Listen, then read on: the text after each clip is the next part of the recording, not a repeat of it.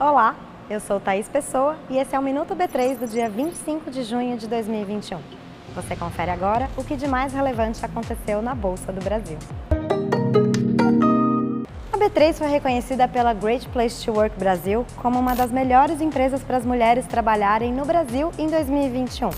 A bolsa foi uma das 70 selecionadas entre as mais de 600 inscritas por se destacar nas práticas para a promoção da equidade de gênero no ambiente de trabalho.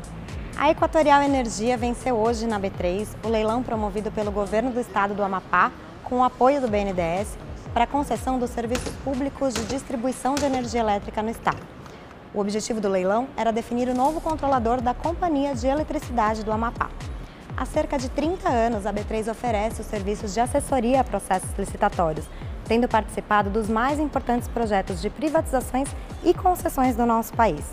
Com a oferta do serviço, a B3 agrega qualidade e transparência aos projetos que atraem investimentos e contribuem para a modernização dos serviços do país.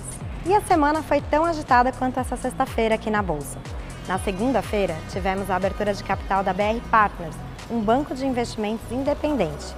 Também tivemos o lançamento de dois novos ETFs, o BOVX11 e o QBTC11. O BOVX11 é ligado ao Ibovespa B3 e se destaca por ter um valor acessível, com cerca de 13 reais é possível comprar uma cota. Já o QBTC11 é o primeiro ETF listado aqui na bolsa que tem 100% de referência ao Bitcoin. Após a alta de ontem, o Ibovespa B3 fechou a semana em queda de 1,74% aos 127.255 pontos. A Bradespar, empresa de investimentos controlada pelo Bradesco, foi a empresa que registrou o melhor desempenho no dia, fechando em alta de 4,28%. O Minuto B3 vai ao ar de segunda a sexta-feira no B3 Cast, o nosso podcast que está disponível nas principais plataformas, na tvb3.com.br e nas nossas redes sociais. Boa noite, bons negócios e até a semana que vem.